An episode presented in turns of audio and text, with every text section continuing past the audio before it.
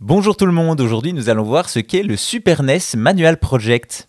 Aujourd'hui, les manuels dans les boîtes de jeux vidéo, c'est malheureusement terminé. La plupart du temps, on n'a plus rien à part dans certaines éditions spéciales. Pourtant, à l'époque de la Super NES, c'était bien différent. Chaque jeu contenait un livret très complet. Et si on pouvait retrouver tous ces manuels, eh bien c'est le projet fou d'un groupe de fans nostalgiques.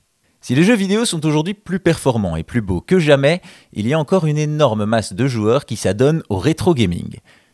C'est le cas d'un certain streamer nommé Pibs.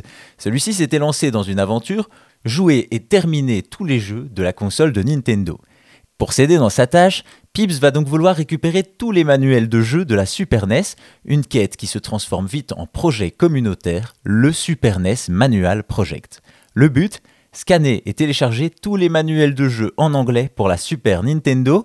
Plus facile à dire qu'à faire cependant, puisque ça implique des propriétaires de titres rares ou difficiles à trouver qui vont eux-mêmes scanner et envoyer leurs manuels. Et pourtant c'est un succès, le site SNES Manual Archive permet de retrouver tous les manuels de jeu de la console en anglais, une ressource utile pour tous les joueurs, mais pas seulement. En effet, ces archives peuvent être une véritable mine d'or pour tous les amateurs de jeux vidéo et recèlent bien des secrets de l'histoire des jeux. On peut ainsi se replonger dans l'époque 16 bits et découvrir des manuels ultra complets. Également, le projet ne s'arrête pas là puisque des archives similaires sont disponibles pour les titres Nintendo 64 et Virtual Boy.